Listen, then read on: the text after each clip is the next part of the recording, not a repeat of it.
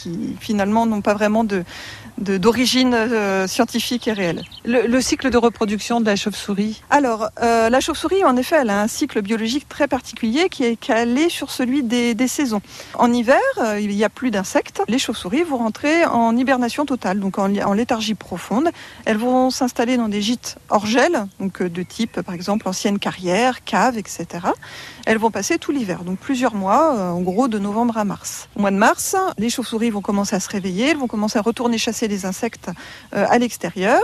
Et puis au printemps, courant mai, les femelles vont s'installer en groupe, donc en maternité, dans des gîtes favorables. Ça peut être des combles, euh, par exemple, de bâtiments, mais ça peut être aussi des arbres creux pour les espèces arboricoles. Et donc là, elles vont mettre bas et élever leurs jeunes ensemble. Les jeunes vont euh, s'émanciper, commencer à être volants courant de l'été et à partir du mois de septembre-octobre, il va y avoir la phase de reproduction. Les mâles et les femelles vont se retrouver dans des endroits euh, particuliers, donc ça peut être des entrées de, cavités par exemple, pour la reproduction.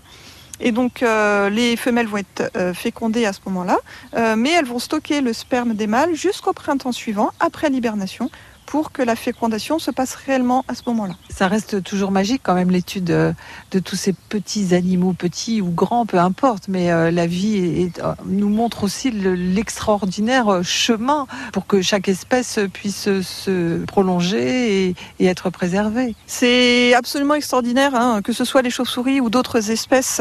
Quand on les étudie de près, on voit les adaptations des différentes espèces, comment elles se sont adaptées à leur environnement, comment elles se sont sont adaptés à leur, euh, proie, etc.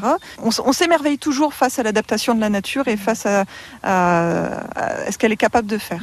L'instant Picardie Nature sur la chauve-souris. Donc aujourd'hui avec Lucie Dutour, chargée d'études scientifiques spécialisées dans les chauves-souris à réécouter sur francebleu.fr.